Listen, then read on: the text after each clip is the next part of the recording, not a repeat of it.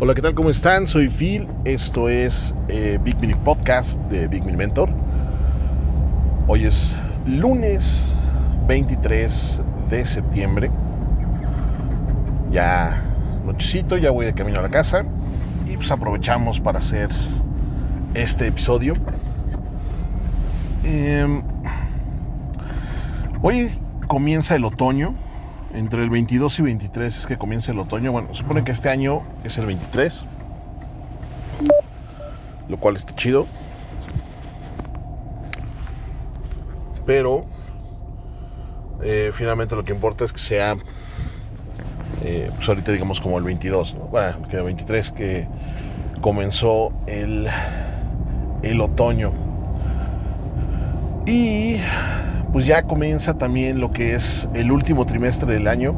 Yo soy alguien que pues el año lo mido en trimestres, sobre todo porque así es como está mi chamba. Allá en SAE todo, nos movemos por trimestres. Entonces ya llevo ya, ya voy para, yo sé, ya voy para siete años. Sí, a ver, 2013. Sí, ya, ya voy para, 13, para siete años. En enero estaré cumpliendo siete años estando ya en, eh, tiempo completo en SAE. Llevo más tiempo dando clases en SAE, pero digamos como tiempo completo llevo desde 2013, en enero de 2013, entonces pues ya voy para siete años, qué chido. Y ya son siete años, un poquito más de siete años de estar midiéndolo todo en trimestres. Entonces ya comienza el tercer trimestre del año, son tres meses que pues prometen un cierre interesante, al menos para mí, sobre todo por las muchas cosas que tengo pendientes. Y pues a ver qué a ver qué me sale uh, sobre todo lo que es el reporte y el juego del micro aunque también ando prototipando otras cosas. Y justamente de eso quiero hablar pues un día quiero hablar eh, el día de hoy que son prototipos eh, los prototipos finalmente tienen como objetivo el poder probar ideas, poder probar conceptos, ver si en verdad las cosas se pueden hacer. Y no solamente es probar ideas y probar conceptos, también yo los prototipos siempre los he visto más como una cuestión de capacidades.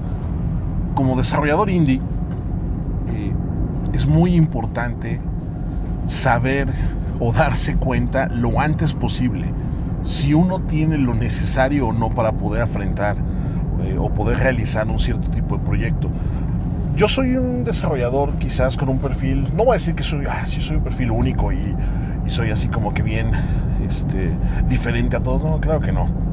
Pero al menos mi forma de ser es un poquito pragmática. Entonces, la manera en como mi perfil como desarrollador, sobre todo como indie, es que yo suelo ser bastante technology driven y pues yo la neta es que soy más usuario de tecnología que, pues ahora sí como que, desarrollador de tecnología. He conocido muchos colegas quienes tienen, les envidio la verdad, porque ellos tienen la capacidad de crear tecnología.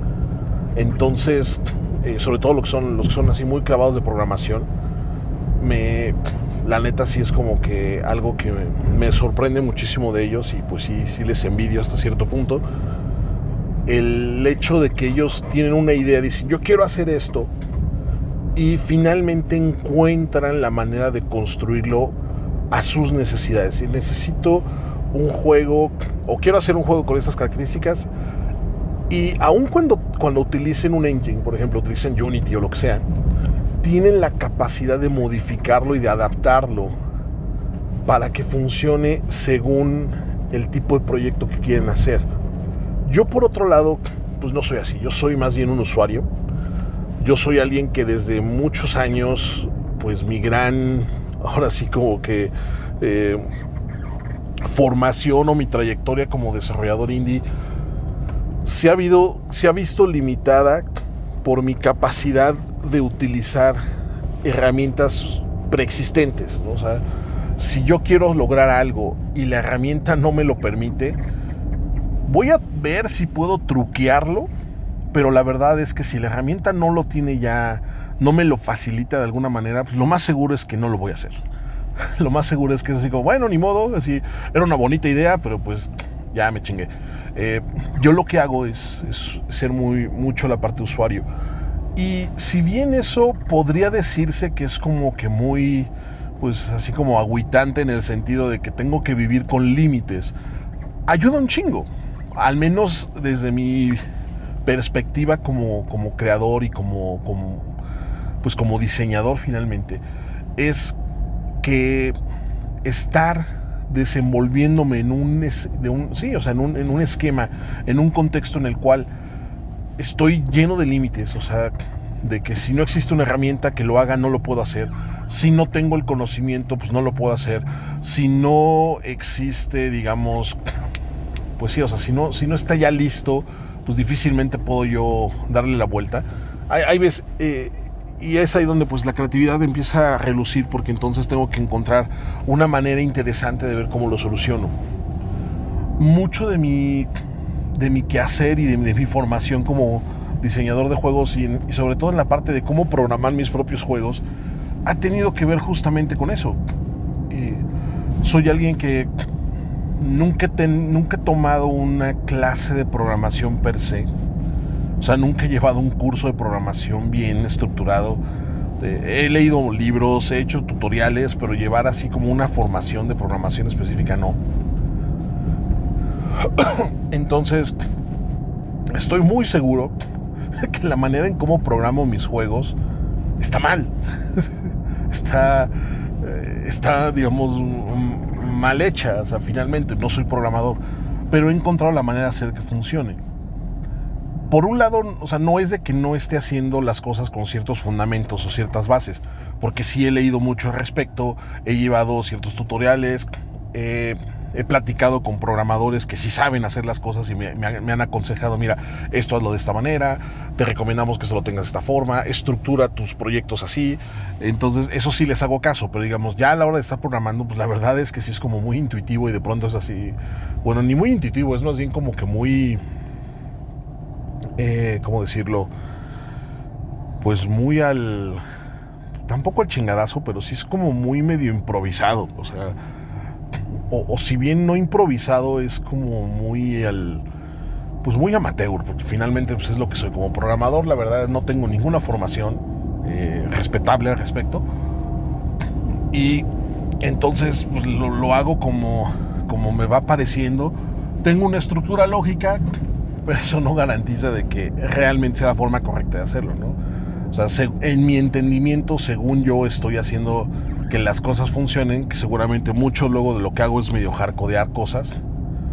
Eh, pero para el tipo de proyectos que yo también estoy haciendo no es como que tanto problema, porque finalmente son juegos pequeñitos, eh, son proyectos más que nada personales, entonces no me, tampoco me agüito, pero sí es como muy me divierte mucho tratar de encontrar esas soluciones.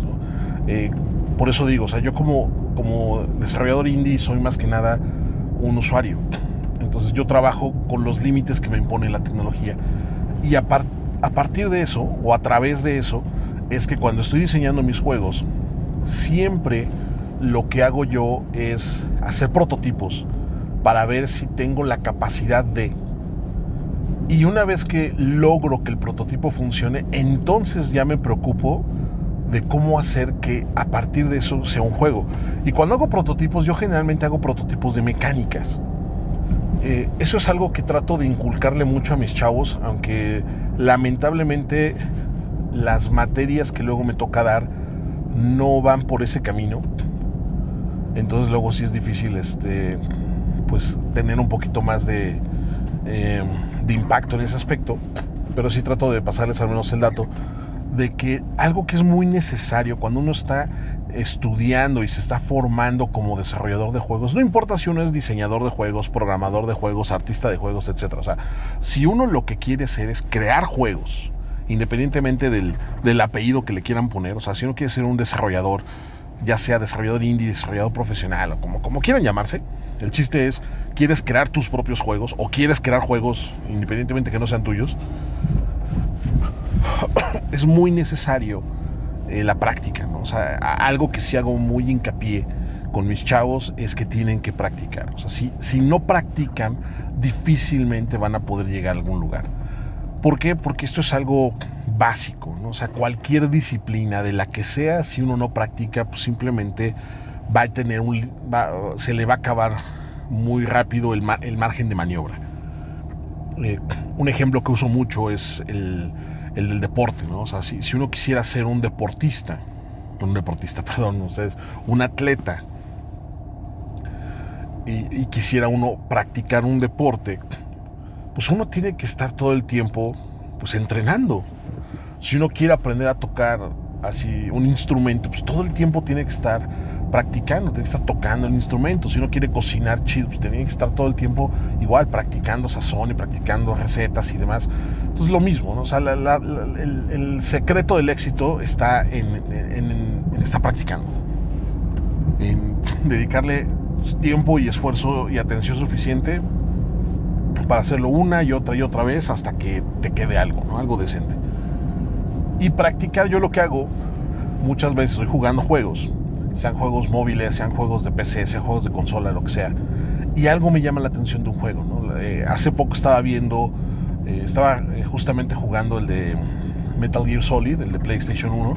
Me compré el, el mini PSP, no, el mini, mini PlayStation. Y viene ahí en Metal Gear Solid y pues es un bonito juego y estaba jugando justamente la parte del, del, training que te ponen ahí. Y yo tengo un proyecto que era que es un jueguito en este que, al, que ya, ya, le estaba construyendo ciertas mecánicas pero todavía no me terminaba de cuajar y después de jugar en Metal Gear Solid dije bueno y por qué no lo hago un stealth un stealth game. Se me hace un género bastante chido. Eh, no lo voy a hacer tan sofisticado como un Metal Gear, obviamente, pero quiero. Ah, pero creo que el juego se presta mucho para hacer un stealth. Entonces, pues simplemente dije, bueno, ¿cuál es la mecánica más chida del stealth? Pues simplemente el, esconderte, ¿no? O sea, el, bueno, no el esconderte, sino el cómo te van a ubicar, cómo te van a estar viendo los enemigos, ¿no? O sea, y las reglas a partir de eso, ¿no? Existen diferentes métodos para poder programar, eh, pues ahora sí como que una especie de campo de visión o un cono de visión de un enemigo. Eh, generalmente se utiliza una técnica que es a, partir del raycasting. El problema del raycasting es que consume muchos recursos. Y pues tener un solo personaje, un solo enemigo, ok, no hay problema, pero cuando ya tienes un nivel donde hay 3, 4, bueno, sí, 4, 3, 4, 5, 6, 7, 8, 10 enemigos, e, entonces ya empieza a tener un poquito de, broncas esto. No demasiadas, tampoco es que sea imposible, tampoco es que sea así como, oh, nada más se va, te va a consumir todos los recursos, no. Pero al menos a mí en lo personal como que no me latió tanto la manera en cómo, eh, cómo funciona esa parte. Entonces me puse a hacer mis prototipos, decidí hacerlo a mi modo, decidí hacer un, un raycasting bueno, no es un raycasting, decidí hacer un, este, un cono de visión eh, utilizando colliders y triggers. Eh, me queda claro que no es para nada la solución más pinche elegante, pero funciona. O sea, logré, logré este, hacer que funcionara hasta cierto punto. Me queda claro que tiene sus, sus, sus, sus puntos en contra y tiene sus cosas que sinceramente no están como que muy chidas, pero bueno, lo logré. Y cuando yo estoy haciendo estos prototipos, yo siempre pienso en una mecánica. Digo, a ver, quiero hacer esta mecánica, voy a ver si me funciona. Analizo la mecánica, me pongo a hacer esquemas, la, describo. Y, es un trabajo previo, que es justamente la parte, digamos, como de planeación, que he visto que mucha banda luego no hace, sobre todo mis chavos, mis estudiantes, eh, he visto que no hacen ese ejercicio ya sea porque no se los han enseñado, que, dudo que no sea el caso, porque conozco a sus otros, a los profesores que luego les enseñan las materias de diseño de juegos y demás, entonces me con, y, también de scripting, entonces me consta que no es la planeación, simplemente son unos flojos o eh, se confían demasiado y creen que lo van a poder lograr por cuenta propia, o sea, creen que lo van a poder hacer así como que muy, muy a su forma o que no lo necesitan para hacer este tipo de cosas. Y, pero al rato andan chillando porque no les, sale, no les sale y justamente es porque no concibieron, no planificaron que iba, iba a suceder.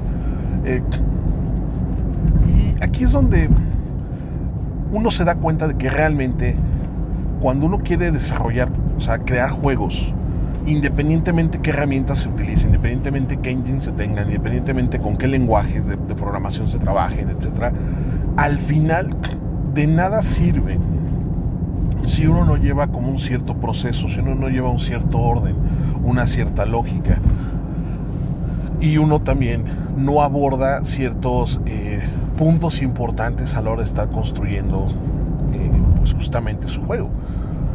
El hacer prototipos implica el dedicarle hasta cierto punto la menor eh, cantidad de recursos disponibles para poderlo obtener una solución. Yo lo que generalmente procuro es, primero que nada, cuando digo, a ver, quiero hacer un prototipo de esto, o sea, quiero hacer esta mecánica, solo la mecánica, no me interesa el juego, es nada más la mecánica, algo, o sea, una mecánica que me llama la atención, no importa el tipo de juego que sea. La describo, o sea, la apunto, o sea, en un papel o la describo en Word, lo que sea, así, a ver, paso uno, pasa esto, luego pasa esto, luego pasa esto, o sea, hago una escaleta de eventos, si me es posible hago un pequeño diagrama de flujo para tratar de entender qué onda, eh, qué puede funcionar y demás. Entonces empiezo a hacer ese tipo de cosas. Eh, empiezo a considerar, a ver, ya hay unas cosas que, bueno, ya por la práctica y porque ya he hecho varios, muchos prototipos y he hecho pequeños juegos antes, eh, personales y juegos grandes también, eh, pues ya puedo decir, bueno, yo sé que para que esto funcione necesito esto, esto, esto, esto, esto, y para que esto funcione necesito esto, esto, esto, esto, pero eso ya lo tengo como considerado por default. O sea, si voy a hacer un personaje, el personaje involucra todos estos subsistemas, pero eso ya lo estoy dando por hecho porque ya lo sé hacer. Entonces cuando estoy así pensando en, hacer algo nuevo, bueno, digo, a ver, esta mecánica que quiero hacer, ¿qué implica? Ah, implica esto. ¿Y qué más implica? Ah, pues va a implicar estos subsistemas. Va a implicar que yo necesito que haga esto y necesito que haga esto otro y necesito que esto, esto con esto eh, eh, se vinculen de alguna manera. Eh, o sea, si yo tengo que identificar a lo mejor la posición del jugador para que la mecánica funcione, ah, bueno, entonces para, para, eso necesito hacer este, es con este proceso. También necesito saber si el jugador está, ahí, está dentro o fuera de X, X zona, ah, pues necesito hacer esto. O está apuntando hacia X dirección o está orientándose hacia X dirección, ah, pues necesito hacer esto otro. lo pienso ya desde un punto de vista un poco más técnico. Hay también luego eh, a, muchos, sobre todo los que están empezando a hacer juegos, como que les falla un poquito. Porque al no dominar ese tipo de lenguajes, o al no, no, no, lenguajes, me refiero al lenguaje de programación, sino a no dominar los tecnicismos y al no entender que el desarrollo de juegos o el diseño de juegos implica pensar en mecanismos. Es como si uno quisiera, eh, por ejemplo, vamos a hablar, eh, tocar el piano o tocar un instrumento, por la guitarra. O sea, que es un instrumento verdaderamente sencillo hasta cierto punto. Entonces uno cuando está tocando la guitarra, pues uno piensa que pues nada más es cosa de eh, rasgar ciertas cuerdas y apretar otras más, ¿no? Así como, ah, pues sí, nada más este, con que te sepas cómo son las posiciones de la mano, ya chingaste. Pero no es así. O sea, se requiere eh, rasguñar la, la, cuerda de cierta manera. Se requiere sostener eh, la cuerda de otra forma si se quiere lograr cierto efecto, hay que hacer de cierta, hay que implicar cierta fuerza, cierta técnica, hay que entender lo que es la acústica, hay que entender el efecto de la vibración, o sea, hay que ir un poco más allá de simplemente, ah, pues mira, tú nada más pon la mano izquierda de esta forma y dale así y tocas tal y tal cuerda a este ritmo, no, o sea, va mucho más allá. El problema es que cuando uno está empezando, pues obviamente no estamos tan versados en este tipo de información o no estamos tan versados en todos estos tecnicismos que finalmente eh, no, eh, o sea, lo vemos como muy superficial. Entonces lo mismo pasa cuando cocinamos, ¿no? O sea, estamos cocinando y es así, ah, pues sí, mira, calienta el sartén, echa el aceite y echas, y echas así la, eh, no sé, la pasta, la carne, lo que sea pero cuando ya estás un, un libro de cocina o estás siguiendo una receta así ya profesional, pues te va a decir, mira, o sea, necesitas un sartén de X, o sea, si vas a cocinar pescado, necesitas un sartén de cierto material. ¿Por qué? Porque ese metal ayuda, me, ayuda a este, hacer que la dispersión del calor sea de cierta manera. Y si vas a cocinar eh, verduras, usa un sartén de este otro tipo. El horno lo tienes que precalentar a tantos grados. Eh, el, si un, no sé, cierto tipo de carne o cierto tipo de vegetal o cierto tipo de ingrediente lo calientas a más de X, este, temperatura, va a pasar esto.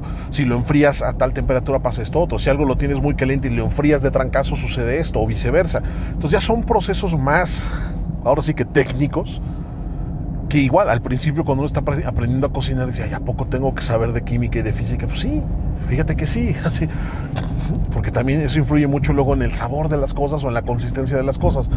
Y lo mismo va a pasar con los videojuegos, o sea, uno está pensando, ah, si no, aquí el personaje tiene que disparar así un poder y un combo bien loco, sí, pero para poder generar ese combo fue necesario hacer esto, esto, esto, esto, o tener estos subsistemas eh, existentes.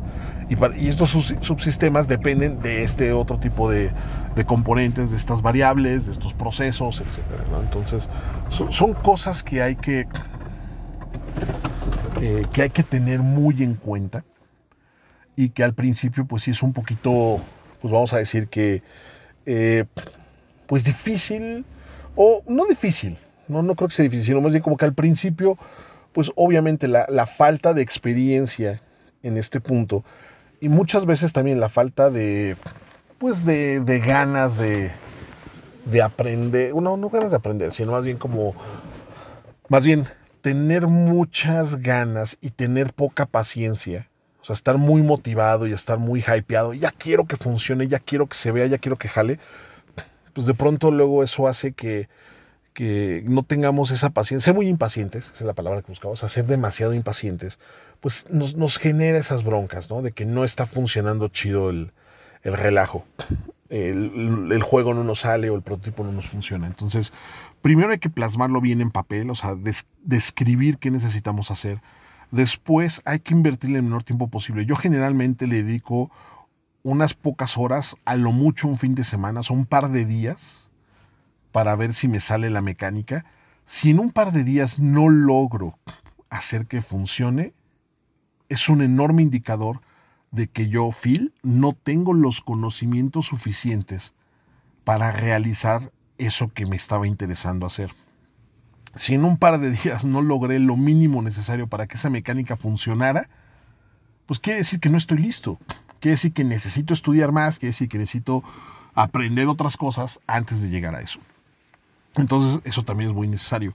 Eh, es algo que también trato de, explicarle mucho a los chavos. Hay veces que, sobre todo los de último año que están en su proyecto así final y demás, luego les digo, no, necesito que de una semana para otra me entreguen un prototipo o me entreguen un avance de esto o me entreguen esta cosa. Y dicen, ay, no, pero es bien poquito tiempo. Le digo, sí, porque si en este poquito tiempo no lo pueden hacer, créanme que en todo lo, o sea, aun cuando tengan todo un año para hacer su proyecto, no les va a salir. Porque si lo mínimo que necesitan para que el juego funcione no lo logran hacer en una semana, el juego completo tampoco lo van a poder hacer. Entonces también como que son cosas importantes. Eh, y ya después, una vez que uno aprende cómo es esto, pues ya uno podrá, o sea, si le sale uno la mecánica, pues uno ya puede decidir qué sigue. Yo por lo general cuando tengo una, tengo una inquietud o me surge así como una curiosidad de, ah, ¿esto cómo, cómo lo habrán hecho? Lo trabajo, lo prototipeo y ya veo que funciona, lo guardo. Tengo ahí una carpeta llena de prototipitos, o sea, de pequeñas mecaniquitas ahí medio funcionando y demás. Porque justamente a partir de eso, ya una vez que veo que sí me salió la mecánica, me pongo a pensar, bueno, a ver, ¿qué podría hacer yo para un juego? ¿Qué podría yo, eh, cómo lo podría complementar? ¿O qué idea? O ya empiezo a construir alrededor de la mecánica. Así es mi proceso de, creación de juegos. Yo por lo general no pienso tanto en una historia o no pienso en una temática, sino que primero pienso en una, o sea, busco una mecánica y ya que entiendo cómo la mecánica se puede, puede funcionar y puede crearse y puede expandirse, entonces veo cómo la envuelvo o la decoro con alguna temática o con alguna historia, alguna narrativa, alguna estética. Eh, y porque al menos yo ya sé que si hago, hago un juego de esa manera, el juego es sólido, el gameplay va a ser sólido. Y ya la temática simplemente es un adorno, un complemento. Yo sé que, ese, que esa mecánica y ese gameplay sólido, con o sin temática, con o sin narrativa, va a funcionar, porque ya, ya demostré que puede ser viable. Ya demostré que sí se puede jugar, que sí puede ser divertido, aun cuando sean nada más cubitos y esferitas. Entonces ya una vez que lo disfrace todo, pues va obviamente a agarrar más, más, este, más sazón. En fin, eh, el día de hoy fue un, un, podcast cortito, porque la verdad, pues ya es noche, este, y no hubo tanto tráfico para llegar a mi casa. Así que vamos a dejarlo por hoy. Mañana, sin duda alguna, eh, voy a grabar otro podcast. Y pues ya voy a darle ahí, como si me va a tocar tráfico y todo eso, seguramente lo voy a, grabar en la mañana. Eh, ahí sí voy a expandirme un poquito más en el tema. Por hoy, pues es lunes, vamos a empezar tranquilos. Así que, pues nada, eh, ha sido todo por ahora. Esto fue el Big Me Podcast de Big Me Mentor. Soy Phil, muchas gracias. Nos vemos la próxima. Ah, se me olvidaba. Todos los podcasts los estoy subiendo a la plataforma de YouTube. También ya me pasaron por ahí otra más que se llama, creo que Anchor. Ya les pasaré bien el dato. Eh, aún así, en la plataforma de YouTube, en la sección de, de más información del video, ahí luego siempre estoy poniendo mucho lo que es un fe de ratas, porque luego me equivoco con nombres y cosas así. Entonces ahí trato de poner más información. Uno, para corregir muchas cosas así que luego digo que están mal. Y otro, porque es información que siento que vale la pena que, que tengan a la mano. Bueno, ahora sí. Muchísimas gracias. Hasta la próxima.